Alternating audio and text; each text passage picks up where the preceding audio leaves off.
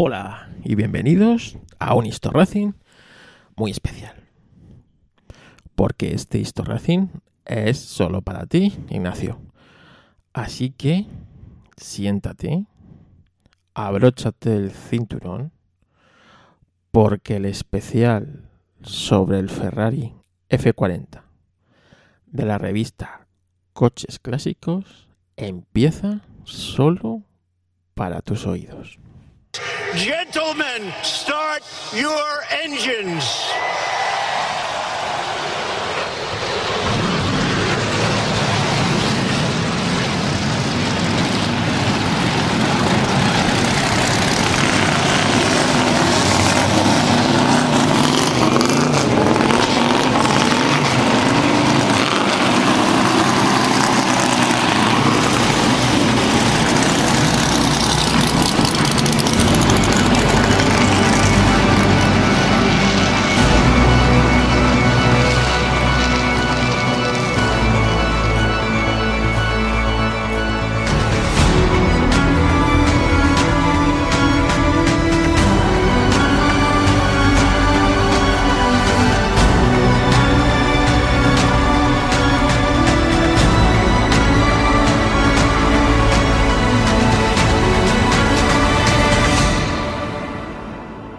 Antes de continuar, tienes que escuchar este audio que me han dejado para ti.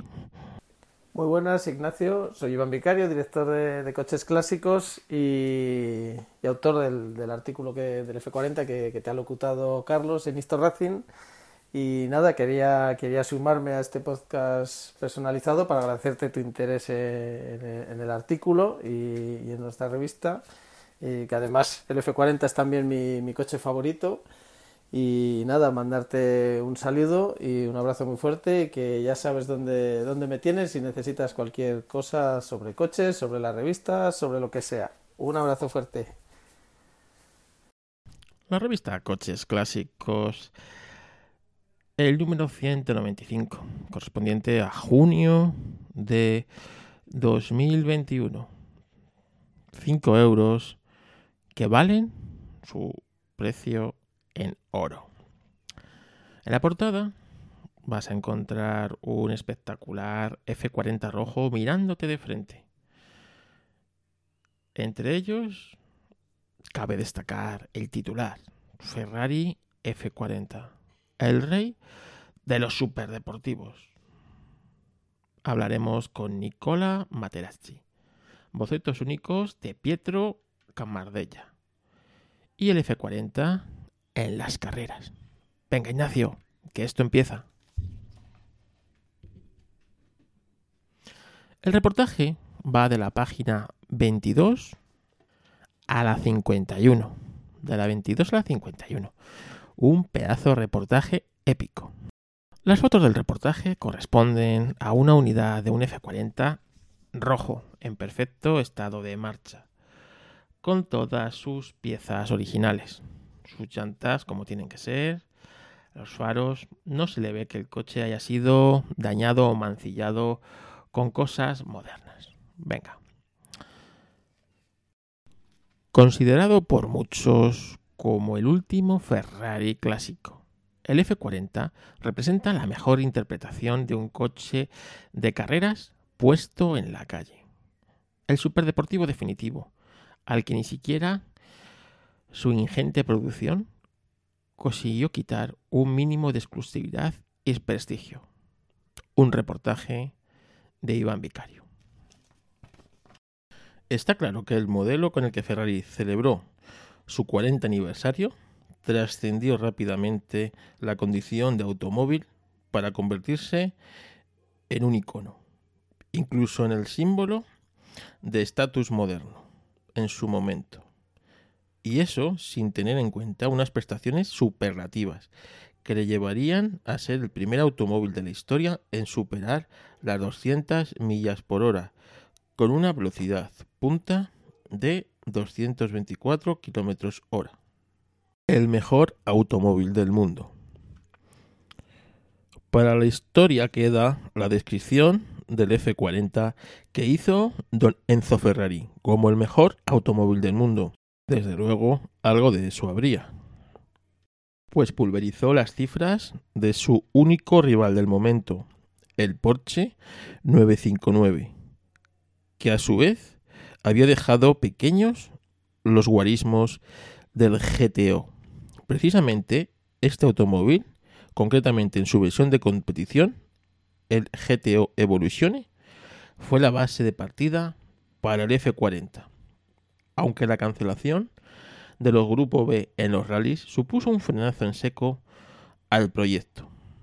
El Commendatore no quiso dejar pasar el Commendatore no quiso dejar pasar la oportunidad de hacer una variante de calle del GTO Evolution. Esto explica que el GTO y el F40 compartan características como el motor turboalimentado de 8 cilindros en V a 90 grados, algo que en su momento le valió no pocas críticas. Los ferraristas son realmente clásicos y recalcitrantes y esperaban un glorioso V12 atmosférico como planta motriz. Tendrían que esperar al F50 para ver cumplidos sus deseos. Por supuesto, y dado que el GT Evolution era un coche de carreras, la mecánica fue ligeramente deshinchada, pasando de los más de 500 caballos que daban las variantes del propulsor de carrera con el código interno F114 CK y F114CR a los 478 caballos a 7000 revoluciones por minuto del Ferrari F40. Su motor, código interno F120A, F120D 040 para las versiones catalizadas, contaba con una cilindrada de 2.936 centímetros cúbicos, una relación de compresión de 7,7 a 1, dos turbos soplando a 1,1 bares. Monta doble árbol de levas en cabeza por bancada y cuatro válvulas por cilindro. La cifra de par es tanto o más impresionante que la de potencia, nada menos que 577 Nm a 4000 revoluciones por minuto, aunque posiblemente sea la potencia específica del propulsor la más definitoria de lo que es el F40. 162 caballos por litro que sacaba este coche en un lejano 1987. Una de las cosas, Ignacio, que viene aquí en esta página doble, aparte de las fotos del F40, una frontolateral, una foto de lo que es el, ensanche del paso de ruedas con las salidas de la refrigeración de los frenos es lo mejor y lo peor. Lo mejor, una conducción radical y una imagen rotunda, rotunda de mito. Y lo peor, la altura del suelo. Y una producción extensa. Y la mecánica turbo. Tampoco lo ponen como lo mejor. Aunque, en valoración, le dan un 10 a la imagen, un 5 a los acabados. No te olvides, Ignacio, es un coche italiano. Puesto de conducción, un 8. Habitabilidad, un 7. Maletero, un 1. ¿A quién le importa el maletero en este coche? Motor, un 9. Prestaciones, un 10. Recuperación, un 10. Dirección, un 10. Frenos, un 9. Estabilidad, un 8. Y consumo, un 5. ¿Pero alguien mira el consumo en un F40? Un chasis de carreras. Como ya hemos adelantado, el bastidor del F40 es básicamente el del GTO Evolution, que a su vez deriva del 308, cuyas líneas aún pueden intuirse perfectamente en el lateral de nuestro protagonista. Se trata de un chasis tubular reforzado con elementos de composite, como la fibra de carbono y el Kevlar, para reducir al máximo el peso, al tiempo que llevaba elevaba la rigidez del conjunto más allá de lo nunca visto en un Ferrari de calle, dado que la carrocería apenas pesa 46 kilos y que se prescindió de cualquier elemento de confort. El peso total es de 1100 kilogramos, por lo que se consigue una relación peso-potencia de 2,3 eh, kilos por caballo. Para encontrar algo semejante, habría que acudir precisamente a las carreras. Baste decir que inicialmente las ventanillas de las puertas eran de plexiglas, no contaba con aire acondicionado ni como opción, y las puertas se abrían con un simple cable. Con el tiempo, y conforme aumentaba la producción, las ventanillas pasaron a ser convencionales, aunque sin elevalunas, y el aire acondicionado se ofreció en opción. Incluso se podía montar un sistema para levantar la suspensión para que la carrocería, especialmente el morro, no tocara con el suelo constantemente. Si hablamos de los neumáticos, las dimensiones de estos son acordes a las prestaciones, con unos rodillos en medida 333 barra 35 ZR radio 17 en el eje posterior, responsables de llevar toda la caballería disponible al suelo. Pues aquí no hay control de tracción de ningún tipo, ni electrónica para acudir al rescate. Delante se conforma con una medida de solo, comillas, 245 barra 40 Z de radio 17. En este caso, nuestro protagonista equipa unas llantas Bright RL Forget monotuerca específicas para el Ferrari F40 en dimensiones 8x18, 13x18 que salen a un precio de, agárrate, 6.000 euros cada una. Impactante. La imagen exterior del F40 resulta genuina seductora y absolutamente deportiva desde cualquier ángulo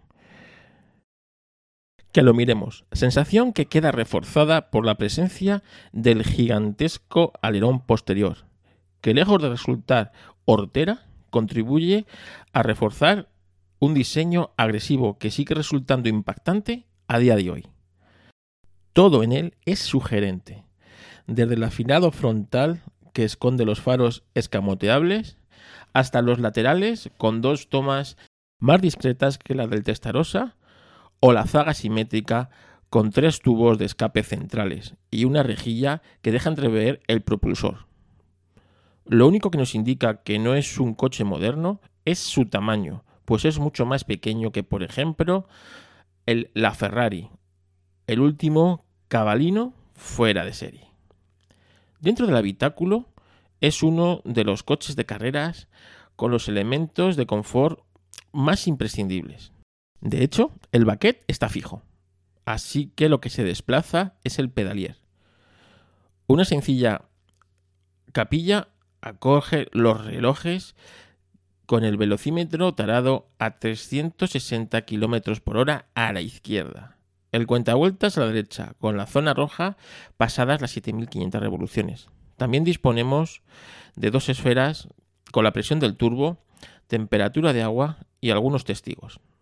En el túnel central, la típica rejilla en H para guiar el cambio manual de cinco marchas.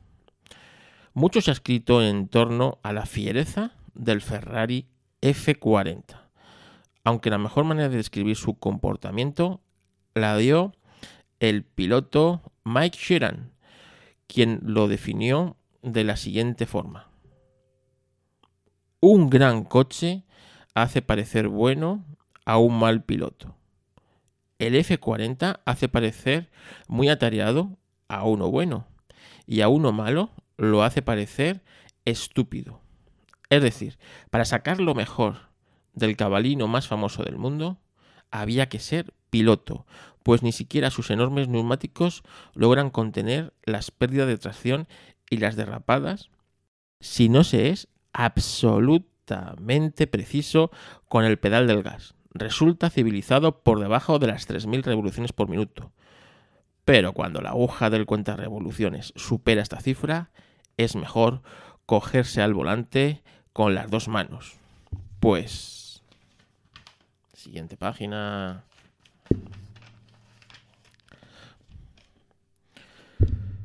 cogerse al volante con las dos manos, pues los dos turbos entran en acción y se desata la tormenta perfecta.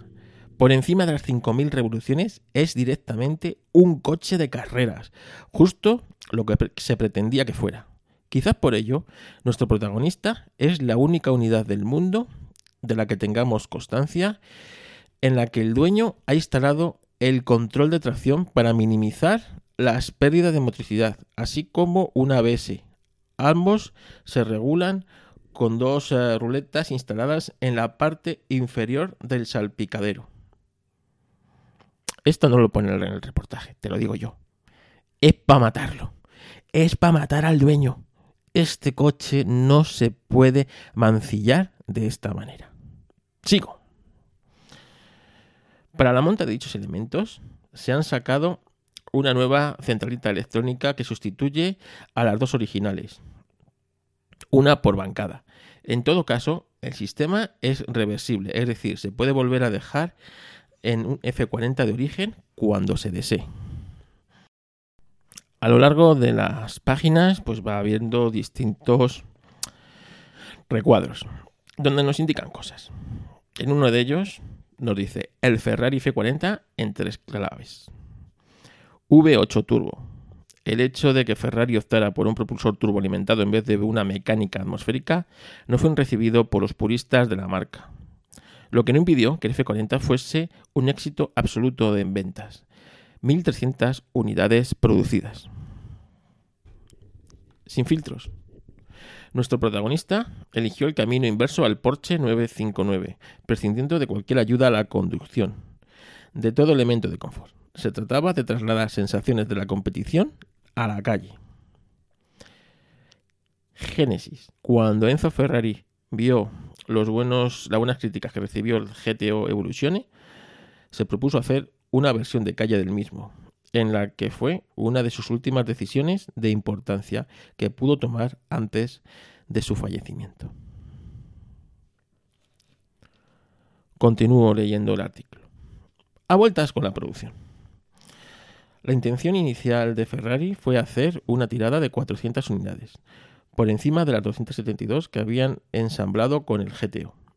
Aunque las cosas acabaron por ser muy diferentes, empezando por el hecho de que las peticiones se desbordaron, hasta tal punto de que por primera vez en la historia de la marca no cualquiera podía comprar un F40. Había que haber sido cliente de Ferrari antes. Ahora ni siquiera sido esa condición, tienes que ser cliente muy VIP. Pero esto provocó que algunos de los afortunados que sí podían hacerse con una unidad la pusieran casi inmediatamente a la venta por las cifras que se llegaban a pagar. Se llegaba a doblar su precio de fábrica. En las revistas europeas llegaban a ofrecerse los derechos de compra de un F40. Ferrari para terminar con estas prácticas, y dado que el F40 acabó por convertirse en un suculento negocio, la marca de Manarello extendió la producción hasta las mil unidades, de forma que acabaron con el negocio de muchos especuladores que esperaban hacer su agosto con el F40. Pese a todo, siguieron vendiéndose de segunda mano sin mucha dificultad, como es el caso de Nigel Mansell, que se deshizo del que le regaló el Conventadore tras fichar por la escudería casi de inmediato.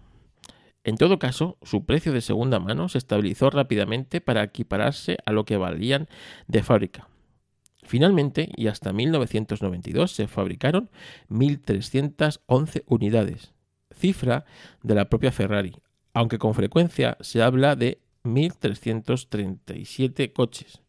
Se trata de una producción enorme para un coche de estas características, la mayor entre todos los superdeportivos fuera de serie, lo que aunque no ha restado ni un ápice de exclusividad, sí ha, provocado que incluso a día de hoy siga manteniendo unos precios razonables en el entorno de los 800.000 euros. Por debajo, siguiente página, de lo que se paga, por ejemplo, por un Ferrari F50, 349 unidades que se fabricaron, o un Enzo, 400 unidades que se fabricaron. Con todo, y aunque con frecuencia se le ha acusado de ser pasto de los especuladores, su enorme producción consiguió frenar a estos. Cuesta imaginar cuánto se pagaría hoy en día por un F40 de haberse mantenido la cifra inicial de 400 unidades, casi con total seguridad más del doble o del triple que por el F50 o un Enzo. Quizás hubiera sido el escenario de no haber fallecido el Comendadore en agosto de 1988. La verdad es que nunca lo sabremos.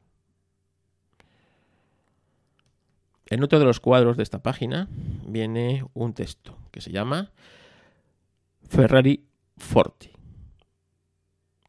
Gino Ranchiati, quizás el periodista italiano más cercano a Enzo Ferrari y con una relación que devino en amistad, contaba cómo en cierta ocasión, en junio de 1987, tras una reunión en Fiorano, en la que estaba presente, además de el comentador, su mano derecha, Gocci, y el, dirección, el director deportivo, Piccini y Riacelli, en una especie de dirección general venido de Fiat. Este le comentó sobre la inminente presentación del nuevo y muy esperado modelo tope de gama de prestaciones y de exclusividad. Riacelli señalaba a, Ric, a, Racanti, joder, no me sale el nombre, que todavía no tenían un nombre definitivo. Se farajaban dos o tres, pero aún así, sin decidirse, y preguntaba sin rodeos, ¿y tú cómo lo llamarías? Rancati, Rancati respondió que dada la importancia en el mercado americano y que se cumplían los 40 años de la marca, sugería el nombre en inglés, algo así como Ferrari Forti. En eso, que las conversaciones de, a 1 de octubre, el periodista recibe de forma inesperada una placa de plata con la leyenda Agino Rancati. Una brillante idea. F40. Junio 1987. En una carta adjunta, Rachelli le recuerda su conversación en Fiorano en el mes de junio y en el curso de la cual Rancati colaboró con su sugerencia en la elección del nombre para el nuevo modelo con aquel premonitorio Ferrari Forti. Y como ahí se concretaron las siglas hoy universales de F40. El propio Enzo Ferrari firmaba también la citada carta al Signori Gino. Muy interesante. No conocía yo esta historia. Seguimos leyendo. Leyenda. Sea como fuere, el Ferrari F40 sigue estando presente en los sueños de aficionados y no tan aficionados, pues continúa teniendo una enorme presencia en los medios de comunicación, algo que contribuye la cantidad de unidades puestas en circulación. La pureza de su concepción, que resultaba incluso exagerada, hace que hoy se le considere el último cabalino realmente clásico por más que el F-50 llevara su idea al extremo. Además, fue el último automóvil presentado por el creador de la marca, Don Enzo Ferrari, tal como él mismo auguró, lo cual hace sino que sumarle atractivo. De hecho, no es raro que cualquier superdeportivo moderno, independientemente de su marca, sea comparado inexcusablemente con el F40 que ha terminado por erigirse como la vara de medir, especialmente en lo que a sensaciones al volante se refiere. Más allá de sus impresionantes cifras, esta es la gran victoria y el legado de nuestro protagonista. A continuación, os dejamos con dos artículos dedicados a Pietro Camardella y al ingeniero Nicola Materazzi, principales responsables de los aspectos estilísticos y mecánicos respectivamente del Ferrari F40 debido al aislamiento en lo que ambos trabajaban en Pinifarina, el primero, Pietro Camardella, y en Ferrari el segundo, Nicola Materassi, nunca llegaron a conocerse durante la gestación del coche, sino solo años más tarde, aunque ambos son naturales de la provincia de Campanilia, Italia de Salerno. Bueno, la siguiente página vamos a encontrar uno de los el primer artículo. Pietro Camardella. Sus Ferrari en Pininfarina. Vamos a ver imágenes de stock del F40, las típicas de los póster que teníamos en los años 80 con el F40. Vamos a ver un F40 de frente y uno fronto-lateral. El artículo de David Rodríguez Sánchez, Pietro Camardella, Pininfarina y Ferrari. Varios de los Ferraris más excitantes de los años 80 y 90 del pasado siglo, cuando la asociación de Pininfarina con la casa de Manarello parecía por siempre indisoluble, contaron con la firma principal de Pietro Camardella. En cuanto a su estilo original, probablemente ha accedido a recordar para nuestra revista aquellos años y proyectos memorables para él y para muchos de nosotros. Como en anteriores ocasiones, cedemos la palabra al protagonista, que será quien nos cuente la historia, en primera persona.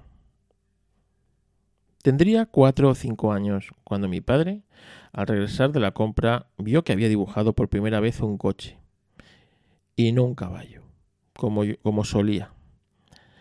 Era un crío curioso. Me gustaba desmontar juguetes para ver cómo estaban hechos y esperaba la Navidad para recibir algún modelo en kit para ensamblarlo. Conocía hasta el más mínimo detalle de cada coche y en la escuela los dibujaba en secreto por todas partes. También motos, incluso motores. Dibujaba una y otra vez las obras maestras de los carroceros italianos de aquel tiempo. Con once años, en Corso Vittorio, en Manuel Ledi Salermo vi por primera vez un Lamborghini Miura, amarillo. Lo rodeaba la multitud que parecía contemplar un ovni. Expliqué a todo el mundo que sus características técnicas, con 11 años, en el 68, Pinté a pastel un Miura en la pared de enfrente del instituto. Tan obsesionado estaba que lo hacía. Muy poco después, acompañado de mi padre en, su camión, nos detuvimos frente a la fábrica de Lamborghini en Santa Ágata, Bolonia. Pegados al portón de acceso vimos al piloto de desarrollo Bob Wallace regresar de hacer unos test. Ahí está mi hijo un gran entusiasta de estos coches. Wallace esbozó una sonrisa. Y esto encomió mi pasión. En el dibujo, la escultura y por último la arquitectura confiaba mi futuro. Pero no sé, no se me iba la pasión por dibujar coches y motos. En la universidad soñaba despierto con trabajar en Bertón, diseñar allí los Lamborghini del futuro y terminar una larga y fructísima vida profesional como director del centro Steel de Alfa Romeo, nada menos. No habría, por supuesto, de ser así, pero no por ello dejé de intentarlo. En 1978 realicé una propuesta de estilo, todo lo completa que supe, llevado en volandas por ese afán de innovación propio de la Italia del desarrollo a toda máquina en la que crecí. En Nápoles me hice con algunos números atrasados de la maravillosa revista Steel Auto, que hasta entonces desconocía. De ahí aprendí las técnicas de representación gráfica propias del sector, fijándome muy particularmente en un artículo sobre el desarrollo del Alfa Romeo Montreal. Gracias a esto, siguiente página,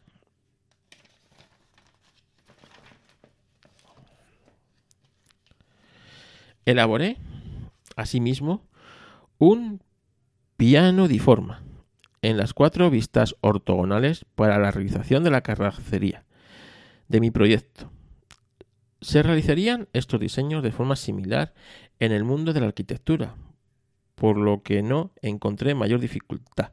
Lo terminé y lo envié por fin el trabajo a Bertone. Para mi gran decepción, Bertone jamás me respondió Así que seguí estudiando y trabajando paralelamente en el mundo de la arquitectura hasta que la crisis del sector me dejó sin empleo. En noviembre de 1984, a marzo del año siguiente, fui entrevistado en varias ocasiones en Pininfarina, hasta que finalmente, bajo la tutela de Aldo Brovarone, recientemente fallecido, fui sometido a un largo periodo de prueba. Primero, a través de bocetos veloces que demostrasen mi vena creativa. Después, con otros que probaran mi capacidad para la representación artística realista de estas ideas. Y a continuación, diseños técnicos con lo que transportarlas al mundo de los sueños, a la realidad. Durante tres meses estuve recluido yo solo en una estancia en la que abarroté de dibujos y diseños. Tenía permiso únicamente para ir al baño, más inmediato y solo tomaba café si los estilistas venían a buscarme. En septiembre del 85 era ya oficialmente miembro del departamento de estilo de Pininfarina. 456 GT y la elegancia. El F-116, esto es el futuro Ferrari 456 GT, fue el primer proyecto en el que trabajé en la oficina de Cambiano. El 412 era un modelo desfasado, en la que Ferrari quería reemplazar naturalmente sin grandes dispendios económicos.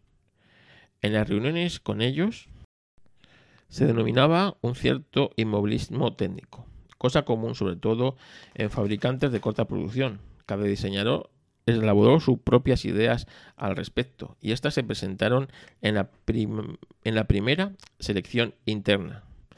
Leonardo Fliovan Fliovanti, Flovanti, Floravanti, Floravanti, madre mía, qué nombres. Eligió cinco de ellas para someterlas a una valoración preliminar por parte del cliente. Podía creer que mi primer proyecto en Pininfarina ya estuviese trabajando con el nuevo Ferrari. El chasis del 412 daba pie a pocas alegrías, por lo que mis compañeros hicieron propuestas de tres volúmenes que se ajustaran a él. Yo opté por dejar atrás estos condicionantes y esbocé una propuesta de aire berlineta con líneas de los míticos 275 GTB y Daytona, que fue, para mi gran sorpresa y orgullo, escogido por Leonardo Fiorambetti. En aquel entonces, administrador, delegado y director, también socio del Centro de Estudios de Pininfarina en Cambiano. El F-116 estaba casi a punto cuando BMW presentó el BMW 850i. Corría ya el año 1989. Llegados a este punto, yo ya había trabajado en varios Ferrari que describiré aparte.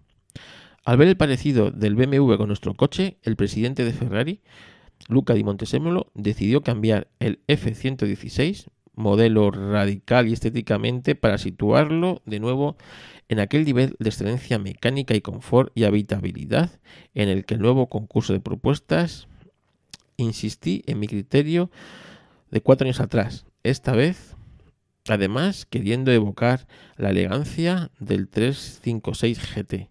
De mis propuestas, Ferrari eligió la que se demostraba con su frontal cierto aire de familia con el F40 y el GTO de 1962.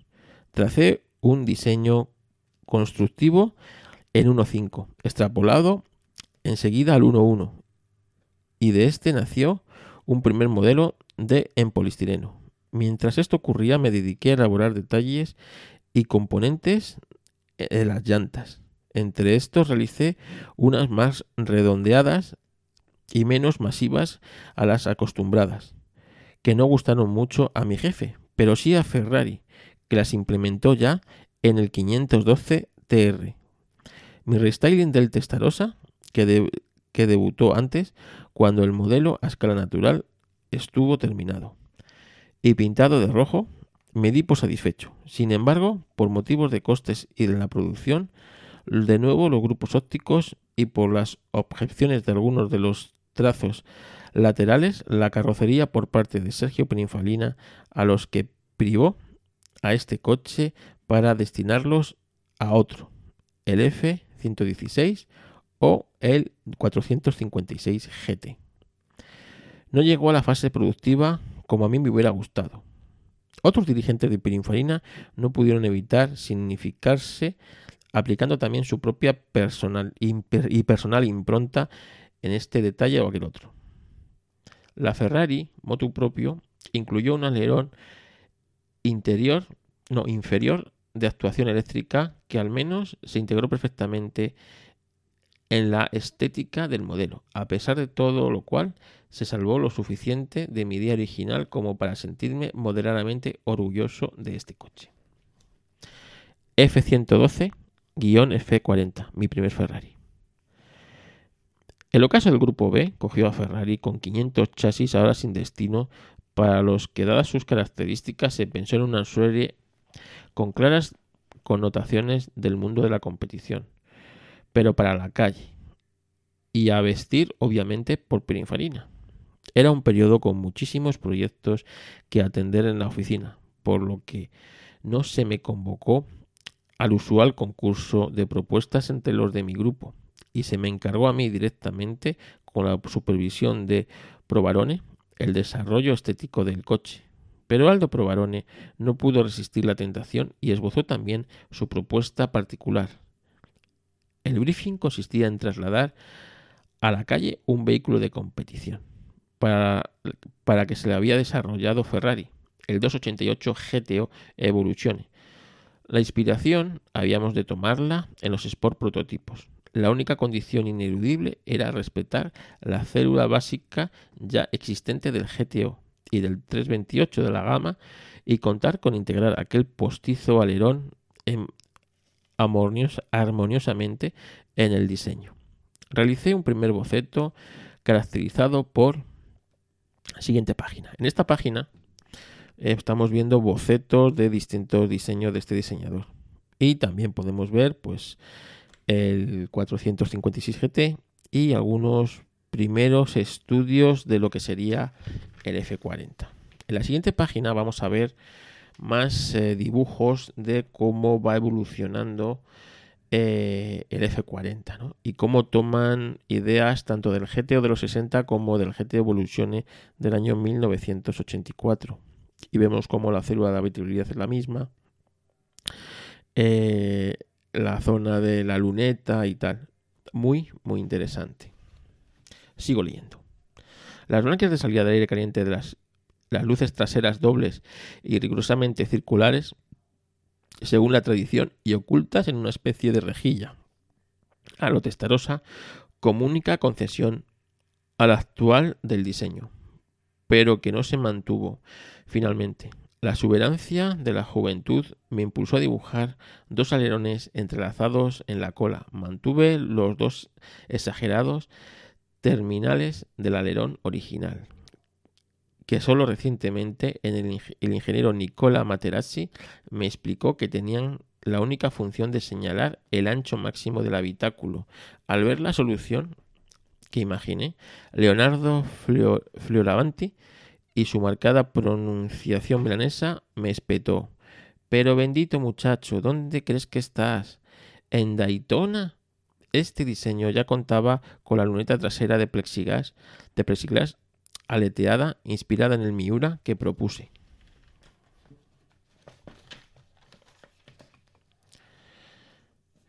Para responder a la petición de Ferrari de ofrecer el motor a la vista, evitando al tiempo el sobrecalentamiento de la zona. La solución del capó delantero integral también estaba inspirada en el Miura.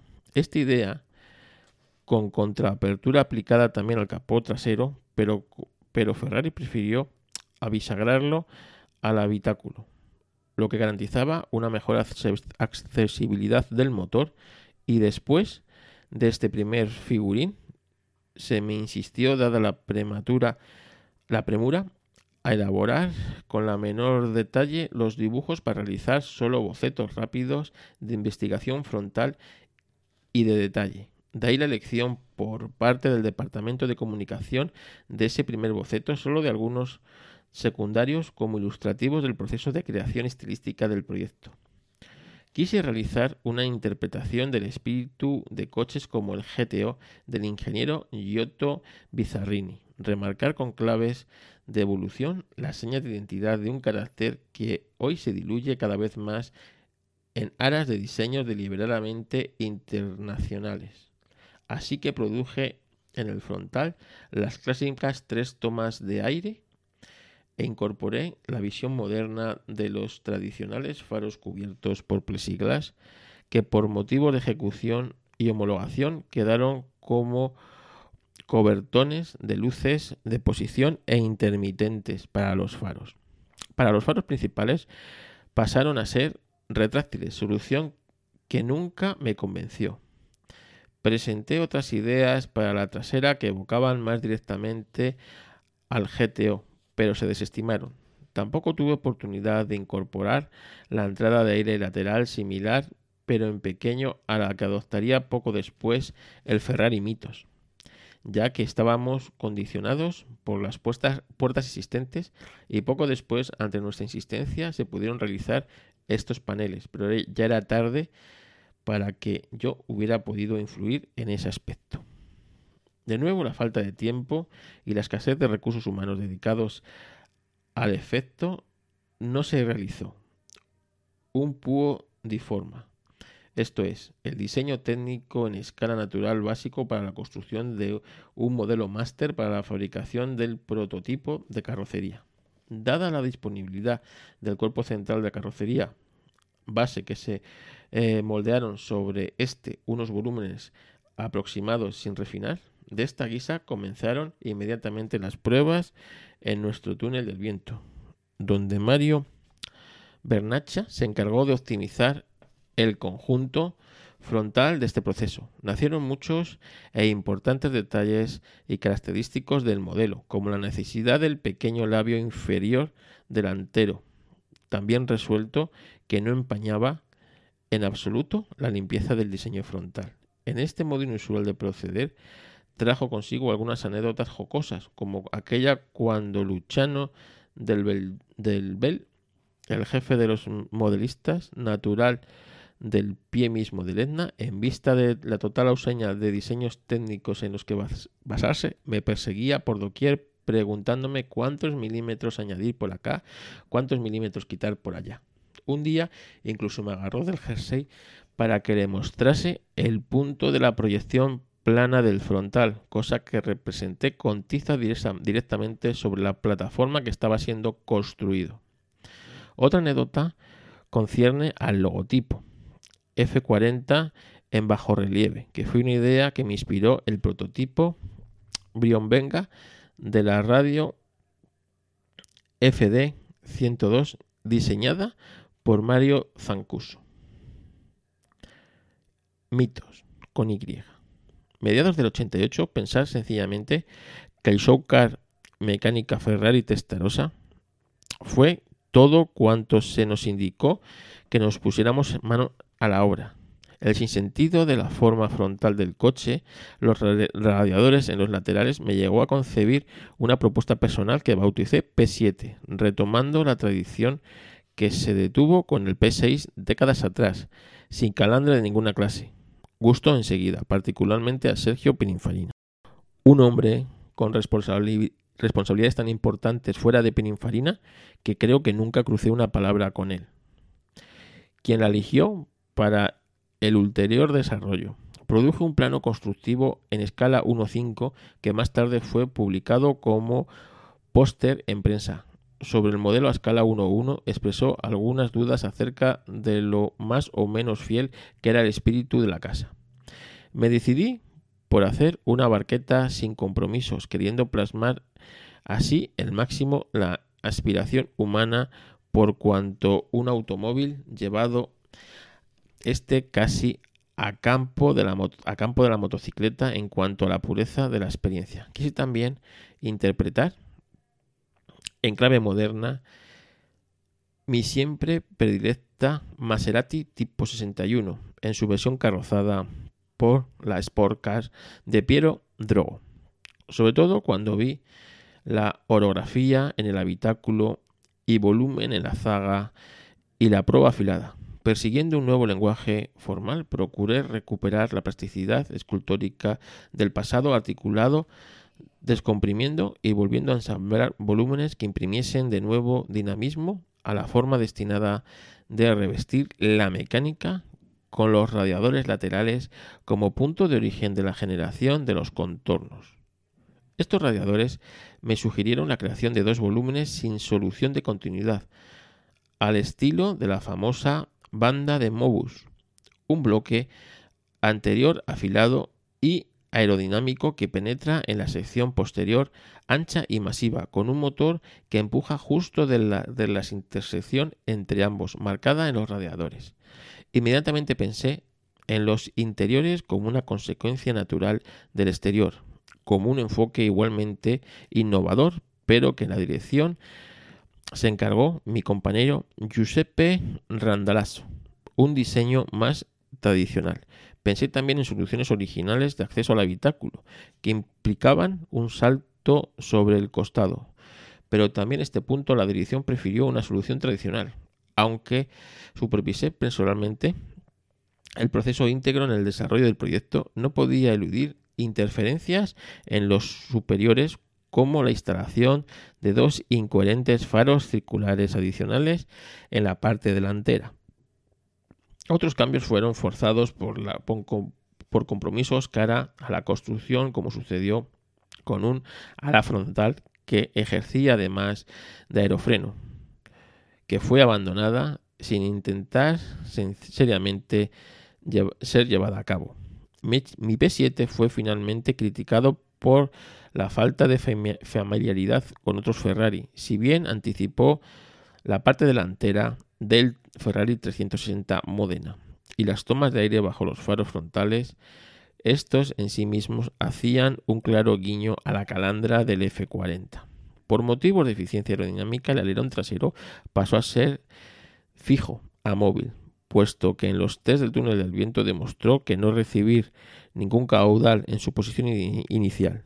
Yo propuse una solución armoniosa, tenida por demasiado compleja, así que Vittorio Coasolo y sus muchachos del departamento de prototipos, maestros en encontrar una solución para todo, artesanos multidisciplinares que tanto escasean hoy en día consiguieron hacerlo operativo de una forma totalmente artesanal, utilizando un motor de limpia parabrisas y otros chismes que tenían a mano.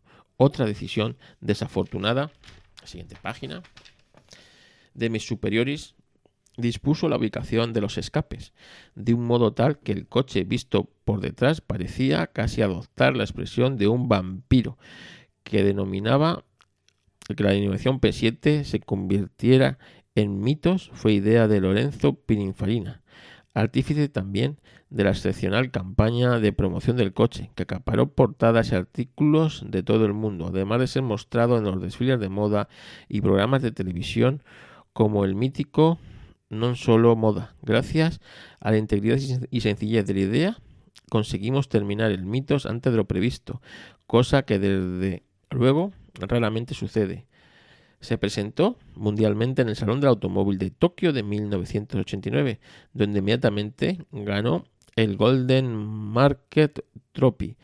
Posteriormente se llevó a sí mismo el Auto Andesin eh, trofeo y muchos lo quisieron desde luego, pero solo dos lo lograron. Por ser uno de estos tuvo incluso más de uno, pero esta es otra historia a la italiana de la que lamentablemente no puedo referirme.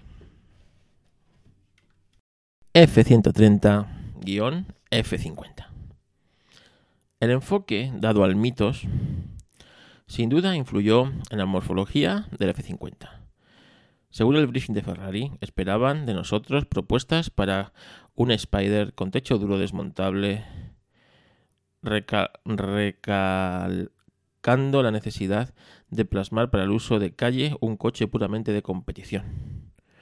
Visto que en ocasiones precedentes me habían cortado las alas sistemáticamente cuando apostaba por ir un poco más allá, reseteé el cerebro y me concentré en dibujar, dejando a un lado las velidades e innovaciones aplicadas. Sin más, las normas básicas de un buen diseño, siendo los Sport prototipos los coches de competición más asimilables a un deportivo biplaza estos y la ubicación de las tomas de salida de aire del coche indicaban el camino a seguir.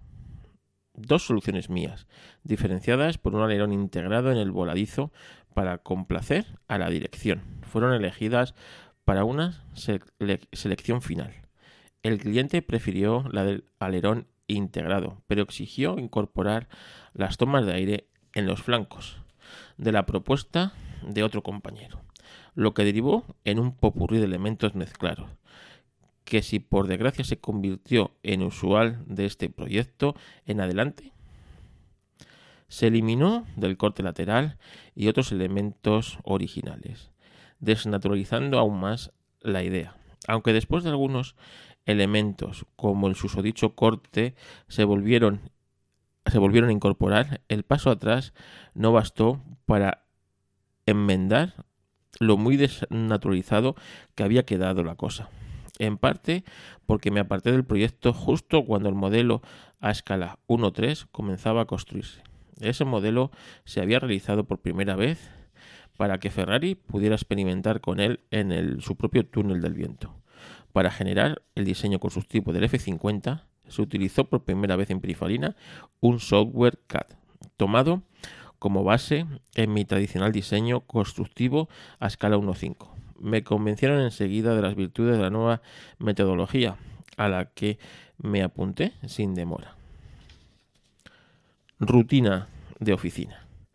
En Pininfarina, en aquellos años, al menos figurábamos muy pocos creativos. Nueve fue el máximo que llegué a contar. Si bien normalmente éramos solo cinco, manejábamos múltiples proyectos. Normalmente cada uno de nosotros se encargaba de dos al mes. Y eso sin descuidar el seguimiento de otros. En el curso del, que el papel ya habían pasado a fases de modelación y prototipaje. Se puede decir que la primera semana se dedicaba a elaborar bocetos y a descartar ideas. La segunda se trabajaba en los dibujos de presentación de las ideas tenidas por mejores. Se pasaba el testigo y se volvía a empezar con otro proyecto. Con un ojo atento, como digo, a las fases ulteriores de lo ideado anteriormente. Cuando una propuesta mía era elegida, me encargaba también de la elaboración del ya mencionado piano di forma, el diseño constructivo de la carrocería, etc. Lo hacía complejo y detallado, sin tomar el atajo usual de dibujar algunas líneas rápidas, secciones sobre una fotocopia. Lo pasaba acto seguido al equipo de modelistas. Por no ahorrar tiempo en esto, como era la costumbre, perdí la ocasión de proponer mis ideas para otros proyectos importantes en los que de este modo no pude participar. Fioravanti, de quien jamás conocí muestra alguna de su faceta creativa, fue para mí un óptimo director. Aldo Brovarone y Diego Gotina, veteranos, compañeros pródigos en buenos consejos. Por cuanto a definir la paternidad de la estética de un modelo, yo opino lo siguiente. El producto final es el resultante del filtrado de una idea a través de compromisos y decisiones de toda clase que por, por naturaleza tienden a llevar la originalidad primitiva hacia los cánones técnicos y estéticos del momento, lo cual es siempre frustrante para quienes pelean hasta donde pueden por innovar. Para los que plasmamos en nuestro modo de obrar aquello que se cuece en la mente. Con todo, digan lo que digan, es el estilista el padre indiscutible del aspecto estético del producto, puesto que a pesar de los filtrados e intervenciones que sufre, este en su desarrollo hacia la producción es en primera instancia al menos quien trae al mundo y concreta el aspecto esencial de la idea. Epílogo. Pietro Camardella abandonó Pininfarina en 1990. Trabajó por cuenta propia hasta 1993, año en que realizó una propuesta para el Ferrari 360 solicitada por su antiguo empleador. Ingresó en el centro Steel de Lancia inmediatamente después, en calidad de jefe de diseño de exteriores e interiores. En 1998 se transformó al centro Richard de Fiat, donde ejerció asimismo de jefe de diseño. a partir del año 2000, también como dirigente de estilo del mismo, creando entre otros conceptos la esportiva latina, construido en la desaparecida Macel, en Barcelona. En la actualidad es el máximo responsable del departamento de estilo avanzado de Fiat. Nota, el autor agradece la total disposición y amabilidad de Pietro Camardella para la elaboración de este artículo. En este artículo, como te he dicho, vemos distintas ilustraciones, bocetos y conceptos de desde el Ferrari F40 al Ferrari F50, pasando por distintos modelos de Ferrari, pues como hemos visto antes, ¿no? El, el F50, el, el Mitos, realmente interesante. Venga. Vamos a seguir con el artículo. Dentro de la revista siempre hay una sección que se llama El, garaje soñado de. Yo tuve la suerte, hace unos números, de que Iván me eligiera para pues para hacer un garaje soñado. Y, tuve que decir tres coches. Bueno, pues el garaje soñado de este, de este especial F40 es el de Pietro Camardella, diseñador eh, de Fiat y bueno, uno de los padres del, F, del F40. Eh, los tres coches que le piden que tendría en su garaje, uno sería el Ferrari Pininfarina Mitos. Junto al Miura no podía faltar el Mitos, tal y como lo concebí yo, es decir, sin los faros redondos en el morro y con el ala integrada en el capó delantero, por otorgarle un plus de contenido técnico a un coche ya de por sí lleno de virtudes y potente mecánica. Otro coche que tendría en su garaje soñado sería el Lancia Bertone Stratos. He dudado y a punto he estado de elegir el primer prototipo del Lamborghini Urraco. Casi un carabo de todos los días o un miurino, como lo apodaba. Ferruccio Lamborghini. Al cabo, me he decidido por algo menos rebuscado. Como, como tercero y último, quisiera tener un Stratos en el garaje una especie de concept car concebido para vencer en los rallies, pero capaz de desenvolverse con agilidad en el tráfico de cada día. Pero claro está, que no falte un buen bolsillo para proveerlo a menudo de gasolina. Pero su coche favorito, el coche que sin duda tendría en su garaje sería un Lamborghini Miura. Toda la vida he soñado con el Miura. Desde el shock del primero que vi en 1967, amarillo, recién estrenado, sin duda sería la más inexcusable pieza de mi garaje soñado. Un clásico fuera de tiempo, pero también un clásico de la modernidad, ya que estamos soñando.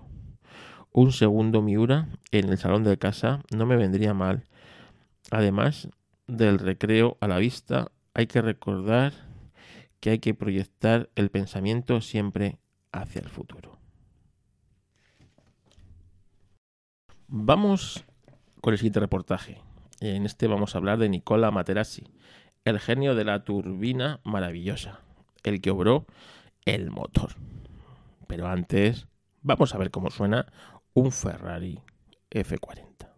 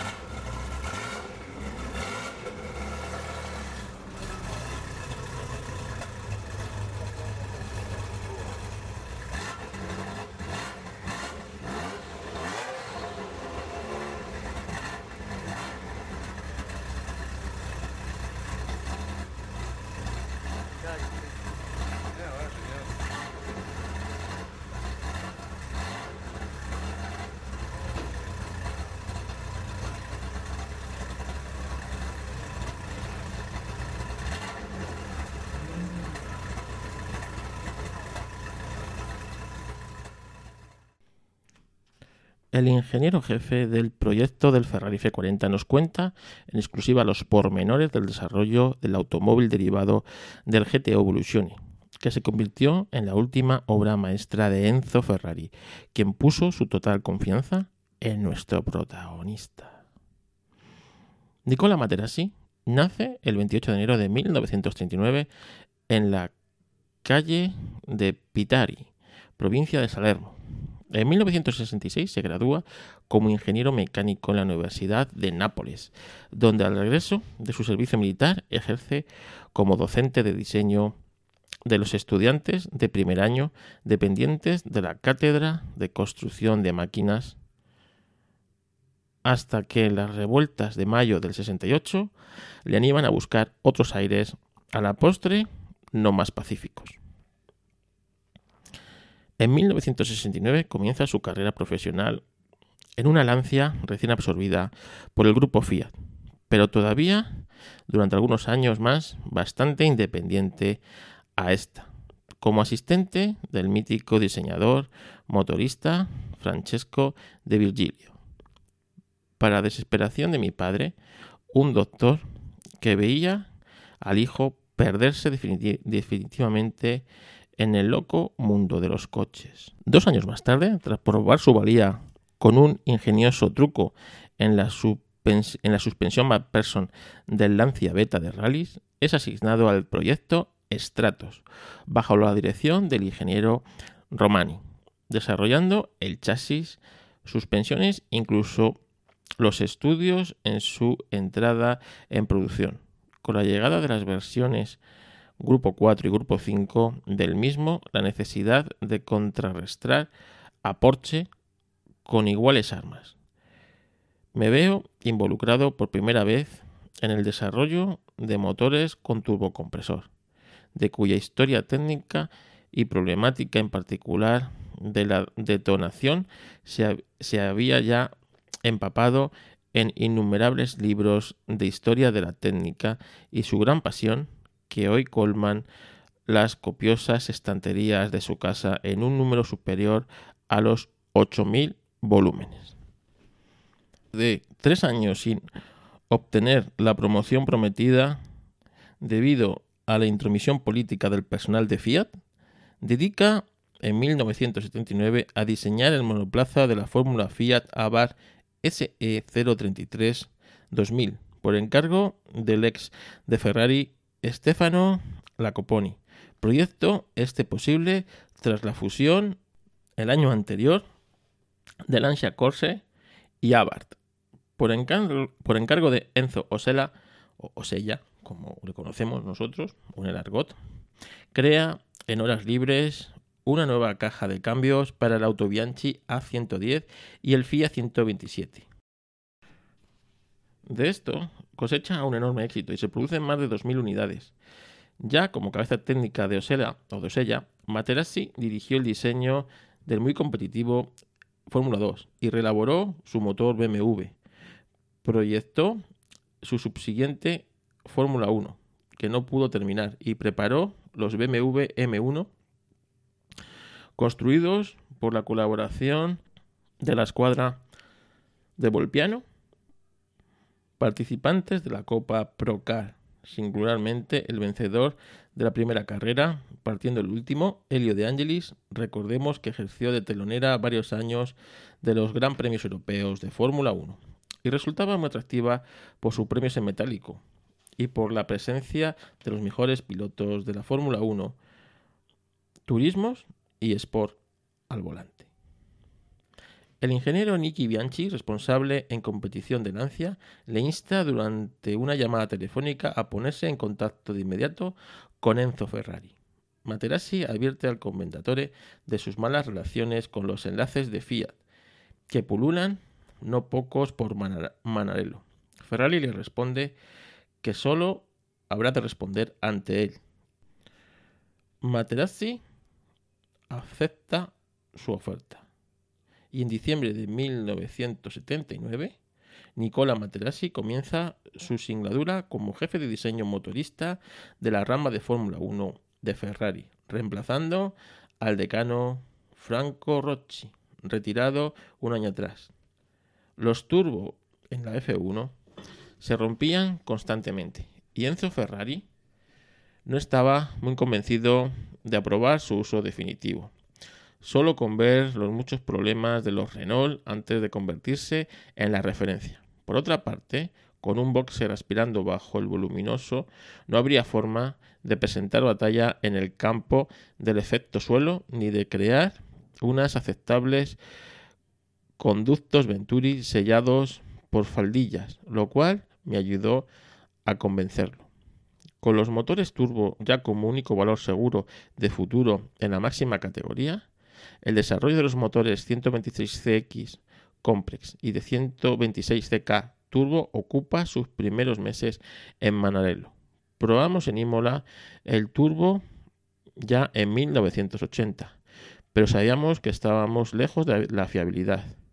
Ya en mi tercer día en Manarello, Enzo Ferrari en persona me requirió para solucionar un grave problema en los anillos de sellado de la culata de los V6 de la Fórmula 1. Un problema idéntico al que nos presentó en los días del Stratos. Así que sabía cómo atajarlo. Se fundían los pistones en los motores en el banco de pruebas por la desigual mezcla que recibían los cilindros. Resolví la cuestión con una estoma de admisión cónicas que más tarde apliqué también a otros modelos como el F40, acompañada de un poco de inyección extra para bajar la temperatura por encima de las 5500 revoluciones. Para cuando tuvimos un motor fiable y potente en Fórmula 1, nos sacudieron las desgracias de la muerte de Gilles Villeneuve y del gravísimo accidente de Didi Pironi. No me encontraba a gusto en el ambiente del equipo. De todas las maneras, prefería alejarme un poco del murmullo, incorporándome progresivamente al departamento técnico de automóviles de producción. F-114 GTO. A mediados de 1982, a instancias de Enzo Ferrari, comenzaría a trabajar en el motor F114-288 GTO, proyecto destinado a dar un impulso a la producción y a la imagen de la marca, delimitando por las regulaciones del nuevo Grupo B, sustituto del Grupo 5, de la FISA, hoy la FIA. El reglamento que definía el grupo B establecía que la cilindrada de un motor turbo multiplicada por el valor fijo de 1,4 de cara a equivalencias entre el aspirado y el sobrealimentado no podía superar los 4.000 centímetros cúbicos, lo cual obligó a Materassi a reducir la cilindrada del motor V8 de 3 litros de Ferrari, punto de partida en el desarrollo del propulsor del GTO, a 2.855 centímetros cúbicos. Unos modestos 360 caballos que hubieran bastado a mis colegas de producción conformes con los 220 que habían pedido, pero del todo insuficientes para mí y para Enzo Ferrari, que me, que me dio carta blanca para llegar a los 400 que se extraen del primer motor experimental bautizado con las siglas F114A, equipado con cuatro carburadores Solex ED32, según el gusto de Enzo Ferrari, pues estos, ellos venían eh, dotando el motor de su Renault 18 Turbo personal, con el que mostraba muy satisfecho. La adopción del sistema de inyección Weber en la ulterior versión del F114B promete llevar las posibilidades del motor a cotas más altas, a pesar de que los turbocompresores de KKK, suministrador habitual de Ferrari, no son los mejores disponibles para el caso. Materassi sabe que los japoneses IHI, que por desgracia firmarían en exclusiva con Honda para la Fórmula 1, eran superiores a las aleaciones utilizadas. siguiente página.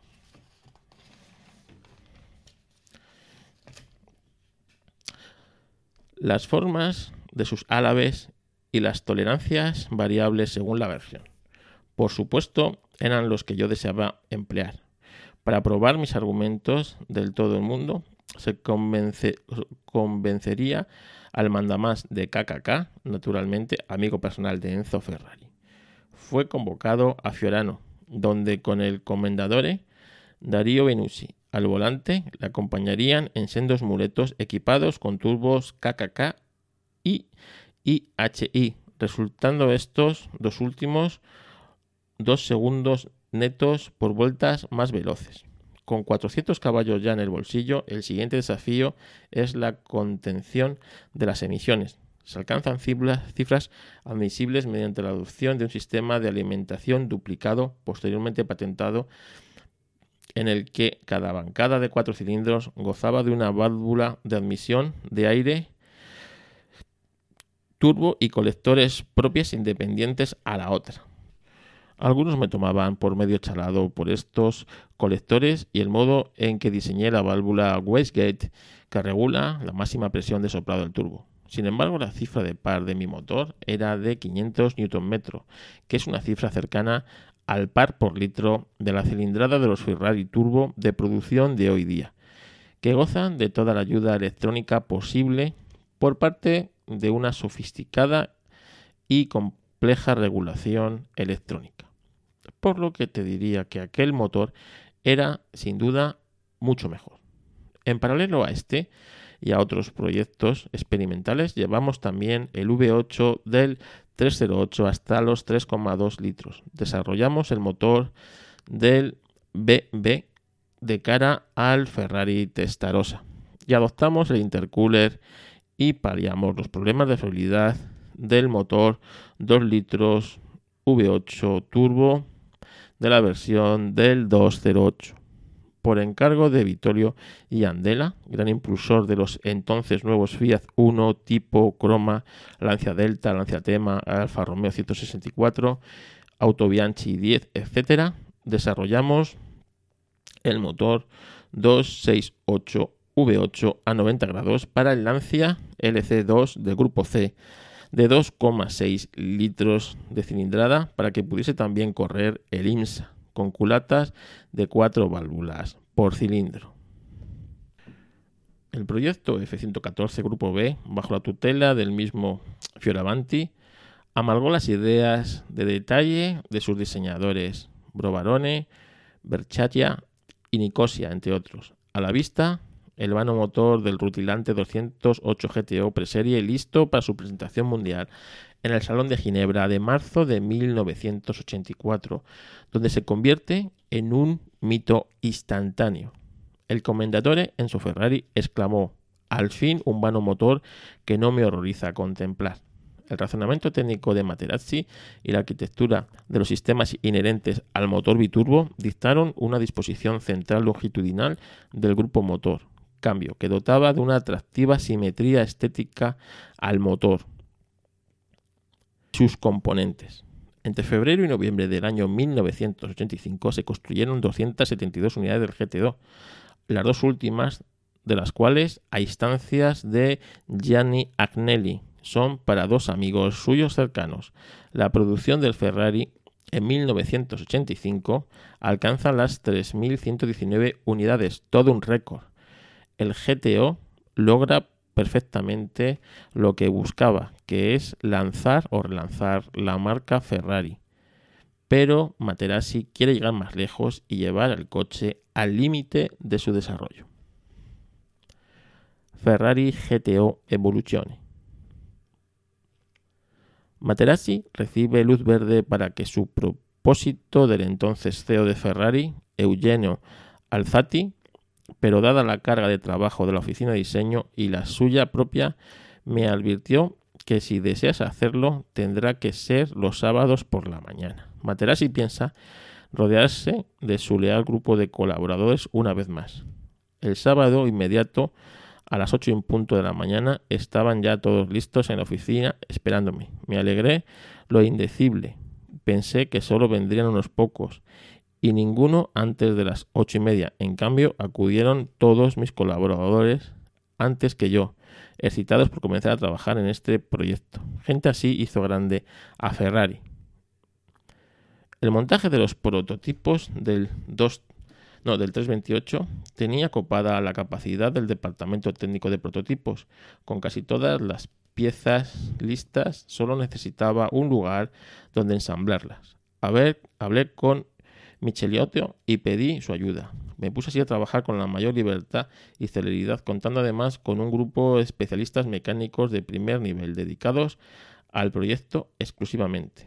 Conocía bien a, Giuliano Michelotto y su gente en, en Padua de mis años en Lancia, así que esta solución me satisfacía.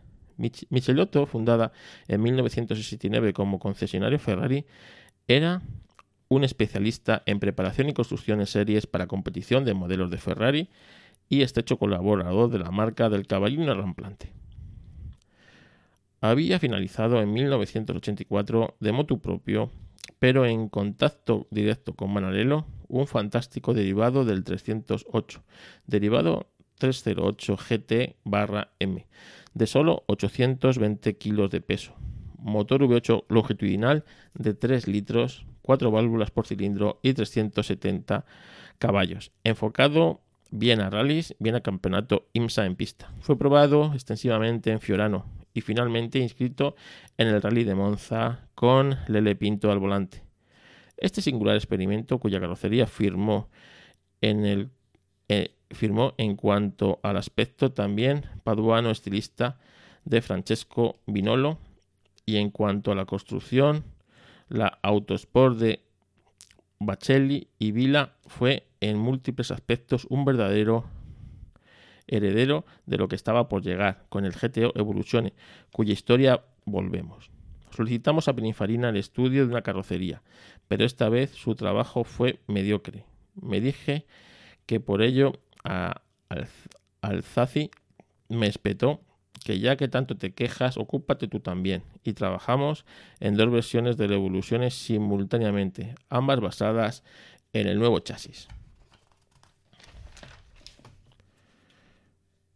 De rigidez superior al que fabricó Vascari, suministradores habituales de Ferrari, cada una de estas versiones estaba equipada con un motor distinto. Uno de ellos rendía 530 caballos y daba su mejor cifra de par a las 3.800 revoluciones. Era el motor 114CR y estaba inicialmente destinado a rallies. El otro, denominado 114CK, estaba destinado a la pista. Visualmente, la diferencia entre ambos motores la daban los colectores rojos tipo GTO en la versión CR y totalmente nuevos y distintos en el CK. La carrocería en, composite y fibra de vidrio ah, nace de las manos de Dino Conalato, habitual colaborador de Micheliotto y afinado restaurador, y Paride Sereccia de Ferrari. De acuerdo a las ideas del propio Materassi y el soporte de la fabricación de la ITR de seda proveedor habitual de Ferrari, también participé en los 308 GT barra M. Ofrece un, cociente aerodinámico de 0,293, bajísimo para un coche de sus características en el túnel de viento. De Fiat, en Osvano, en octubre de 1985, Giovanni Battista sustituye a Eugenio Alzati como administrador delegado de Ferrari. Ambos coches están prácticamente acabados y son extensamente probados de nuevo por eh, Lele Pinto, calzando los novísimos Pirelli P0, capaces de alcanzar velocidades de 380 km hora. Otros Evoluzione aprobados por Enzo Ferrari fueron construidos más tarde como piezas de coleccionismo por Micheliotto y Connato, pero no estuvieron ligados a ninguna oficina ni línea de desarrollo.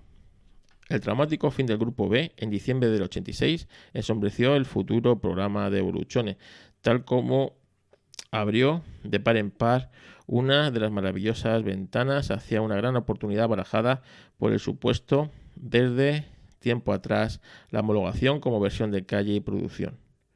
Muy astutamente Enzo Ferrari hizo poner el foco de la prensa sobre el proyecto apenas comenzado en el mes de enero del 87, invitando a una prestigiosa revista del motor alemana a probar el prototipo con el motor CK en el autónomo Dino Ferrari de Imola. Imágenes espías lo habían cazado durante el verano anterior, pero ponerse a los mandos y contarlo a los cuatro vientos era otra cosa muy distinta. La revista alemana puso al prototipo a la altura de las nubes y otorgó crédito debido a sus artífices. La crónica del test fue asimismo traducida y publicada en varios países semanas después, creando de este modo la atmósfera propia, propicia, no, la atmósfera más propicia posible para los planes de Enzo Ferrari. 3000 Le Mans F120 F40. La aprobación del proyecto F40 fue una de las últimas decisiones de importancia tomadas personalmente por Enzo Ferrari. Su estado de salud no le permitía dirigir la compañía con la energía de otros tiempos, y menos sin dar las decisiones erróneas de los burócratas de Fiat, que se pagaban bien caras. Sucedió así, pero no podíamos construir una versión de calle del Evoluzione. Preguntó a Ferrari a Materassi. Dame tu respuesta dentro de una semana. Marco Toni, jefe de probadores de vehículos de producción, había conducido de Evoluzione ida y vuelta entre Manarello y Padua y dio una valoración positiva al Commendatore al respecto. Materassi, antes de comprometerse, exige del Commendatore la renovación de su promesa firme de no permitir interferencias en su trabajo por parte de los perpetuos protestones que, por vivir cómodamente o revestir de galardones su mediocridad, ven sistemáticamente imposible e improcedente acometer cualquier iniciativa promesa entre caballeros que Ferrari consigna en las páginas de su propio diario.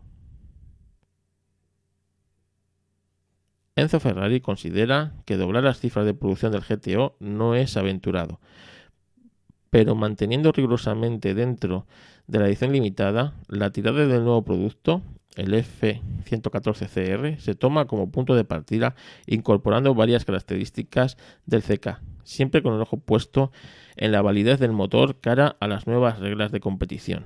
El F120A arrojando 478 caballos de potencia a 7000 revoluciones es el motor resultante. Su cilindrada de 2936 centímetros cúbicos multiplicada por el factor de paridad de 1,7 le permite quedar por debajo de los 5 litros máximos de cilindrada admitida en los motores aspirados.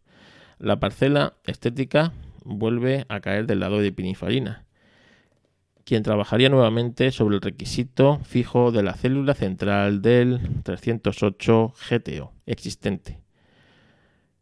Fioravanti advierte a Materassi que los valores aerodinámicos conseguidos con el Evoluzione 0,293 están lejos de lo que se podría lograr con un coche regular de producción, un coeficiente de 0,34 como cifra final para el F40 a pesar de los eh, remodelados esfuerzos técnicos de Tuninin, de nuevo los Bacacci, Micheliotto y Colnato se ponen manos a la obra para la construcción de los nuevos prototipos.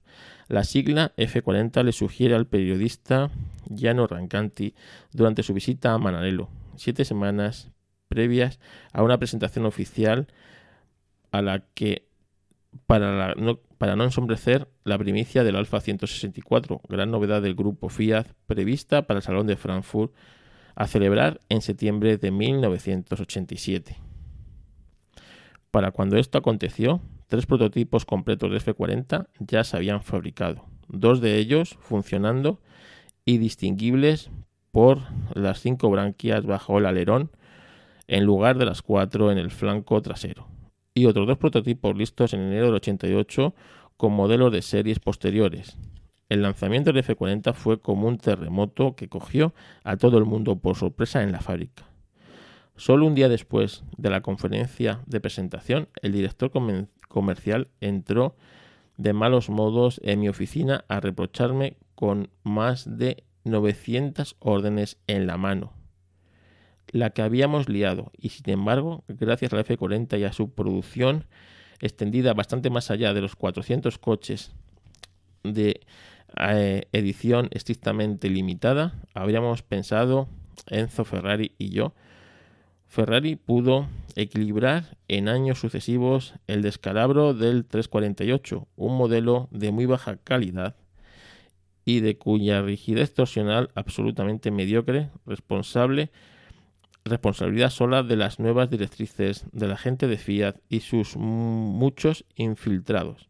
La producción total del F40 no alcanzó por poco los 1.400 ejemplares, la mayor parte de ellos construidos entre el 89 y el 90, con la versión de pista denominada F40 Le Mans, ya lista a principios de 1988. Materassi deja la marca la confianza total que me puso en Ferrari ni fue mayor, fue mi mayor satisfacción. De nuevo, un burócrata de Fiat ocupó el puesto de dirigente técnico que el comendador me prometió y después de tres insoportables meses añadidos por obligación contractual, me marché listo a comenzar a trabajar en cualquier compañía siempre que no formase parte del grupo Fiat.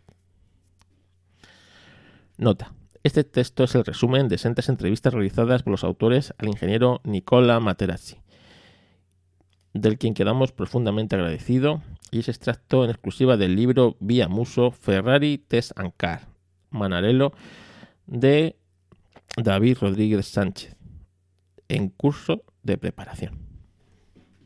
Bueno, bueno, bueno, Ignacio, esto se va acabando, ¿eh? El reportaje ya solo le queda uno, y es el F40 en las carreras. Podemos ver en la foto un impresionante F40 amarillo y azul oficial que corrió las 24 horas de Le Mans. Éxito moderado. El F40 llegó en 1987 con el compromiso, entre otros, de ser el Ferrari de más altas prestaciones de la gama y a la vez desarrollar su personalidad en las pistas, supliendo aquel vacío. En la iniciativa de llevar al F40 a la competición tuvo un esencial papel Giovanni Battista, que era en la época director general de Ferrari. Si su concurso, esta historia hubiera sido muy diferente, pues estaba convencido que con el propietario el interés de hacer competir al F40 a las pistas. Puso su firme empeño y consiguió también la financiación por parte de Ferrari, por parte de Ferrari. Raselli se apoyó en otro nombre importante en esta aventura, Daniel Marín, presidente de Ferrari France o Francia. Marín siempre estuvo persuadido del importante tirón comercial que suponía para su representación en Francia ver a un Ferrari en competición. Así hizo competir en su día el 356 GTB 4 Daytona en Le Mans y en el Tour de France. Más tarde promovió varios B50 512 LM, también los 308 GTB en rallies. Marín se entusiasmó con el proyecto del F40, quien recibiría en esta aventura deportiva las siglas, las siglas añadidas de LM de Le Mans y de la mano de, de Jenny Stick como director deportivo tomó la iniciativa en estrecho contacto con Manarello. Merece la pena subrayar que fue la primera vez que la factoría Ferrari se involucró financieramente en sostener e importar un proyecto técnico fuera de su propia, de su propia gestión deportiva. Micheliotto. Estamos a mediados de 1987 cuando Manarello puso a disposición de Ferrari French dos chasis del F40 para su potenciación y evolución cara a competir. El encargado de Daniel Marín recayó, como no podía ser de otra manera, en la conocida y prestigiosa factoría de Giuliano Micheliotto, en Padua. Por parte de Micheliotto, que se encargaría del motor y mecánica, se dirige a la oficina especializada en la carrocería Nova Risante de Dino Cognato, en Bichonla.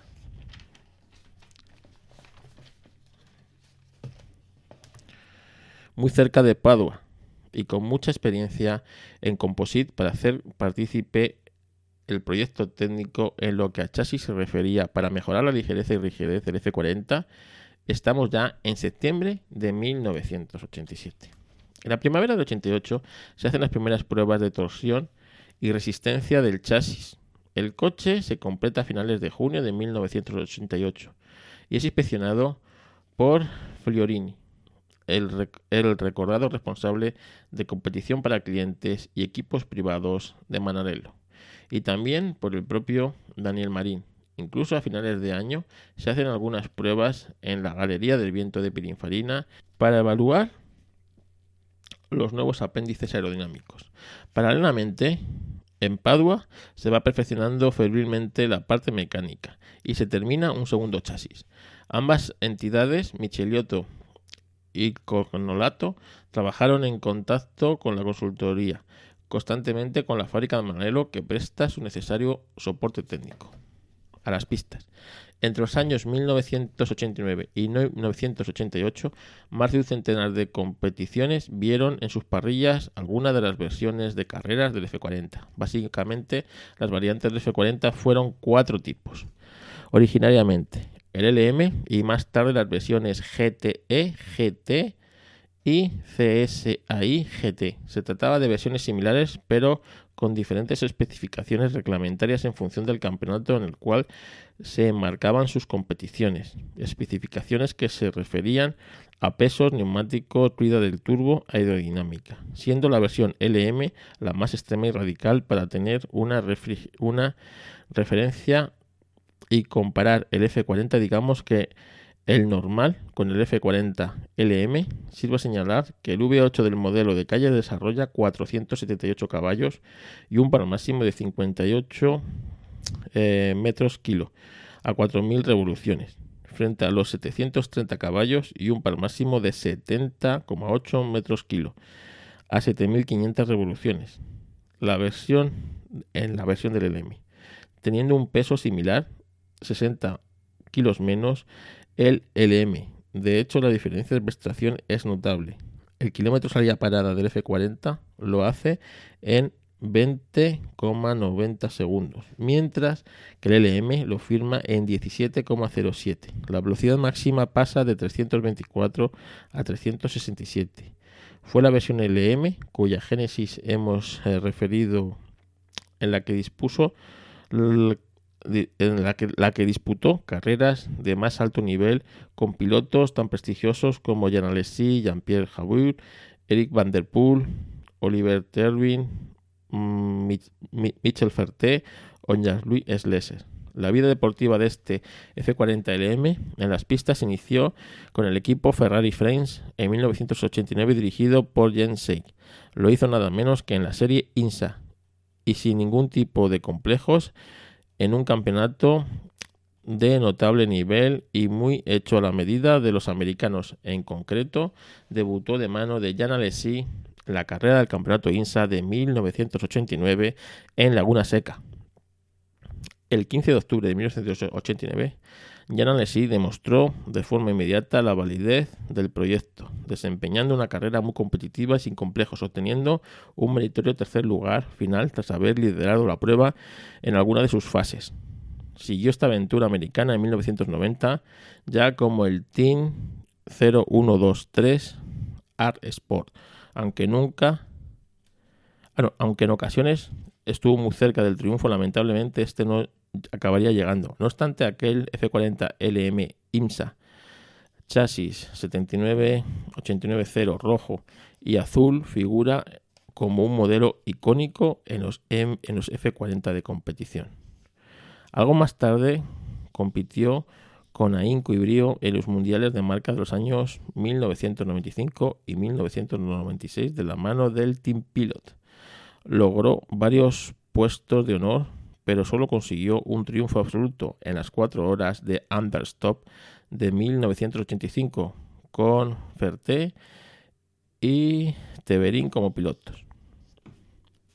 El F40 GT es también destacable el palmarés de la versión GT que a veces figura como F40 LM GT por su proximidad. Fue quizá la variante más difundida de Ferrari F40 en las pistas, con participación casi en una, 40, eh, una cuarentena de carreras entre los años 1994 a 1998, dentro principalmente del campeonato BPR, y con triunfos notables como fueron las cuatro horas de Le Mans de 1995, ediciones consecutivas de las 6 horas de Vallelunga del 94 al 96, las cuatro horas de Andrés Top de 1996, en los equipos Enea, Jolly Club y Ferrari Club Italia.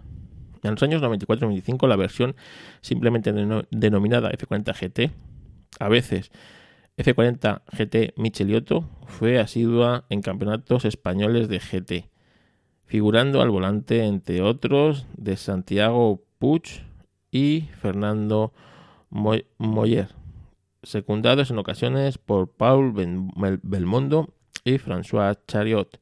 La versión más exitosa de F40 en competición fue la denominada F40 CSI GT, aunque se circunscribió al nutrido campeonato italiano de GT de los años 92 al 95, en los cuales tuvo un total de 15 triunfos en más de una treintena de carreras, eso sí, ceñidas al campeonato italiano de GT. Entre sus pilotos más destacados de aquel campeonato eh, figuran Lucas Sartori, Vittorio Colombo, Marco Brand, Rosario Palestrini, que disputaron aquellos años el citado campeonato italiano muy bien nutrido de competencia entre los equipos Jolly Club y Lucas Artiori. En resumen, quizá el palmarés de las diferentes versiones de F40 en las pistas no sea excelso en su conjunto, pero sí lo fue lo suficientemente difundido como para refrescar tal vez algo la abandonada imagen de un Ferrari compitiendo en GTs. Y más allá de sus propios resultados, ese palmarés reforzó de una forma notable la imagen de un Ferrari ya icónico y emblemático, como lo es el Ferrari F40.